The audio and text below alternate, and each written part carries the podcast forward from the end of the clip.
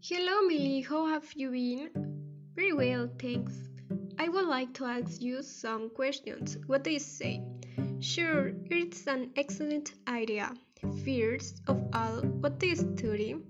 Juridical consulting. What do you like to do? Cook, study my career, and take care of my dogs.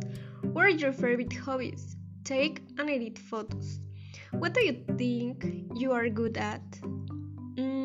In all, my career in cooking. How is your daily routine?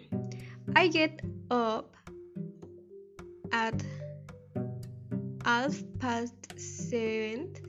I take my dogs out, I change my clothes, I have breakfast, and I give my dogs breakfast.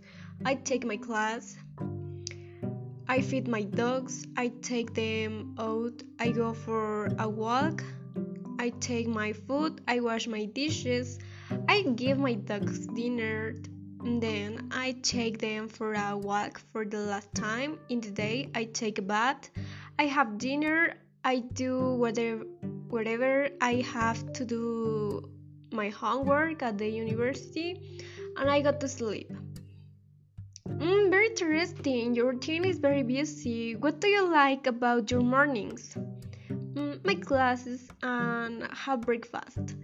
What would you change in your routine? Mm, have more time to do more things. Do you like what you are currently doing? Why?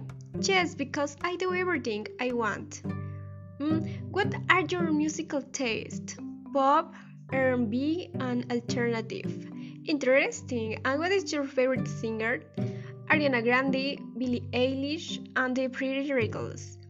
What places do you like to visit in your free time? The park of my house. Mm, what is your favorite food? Chicken, tostadas, and maruchan.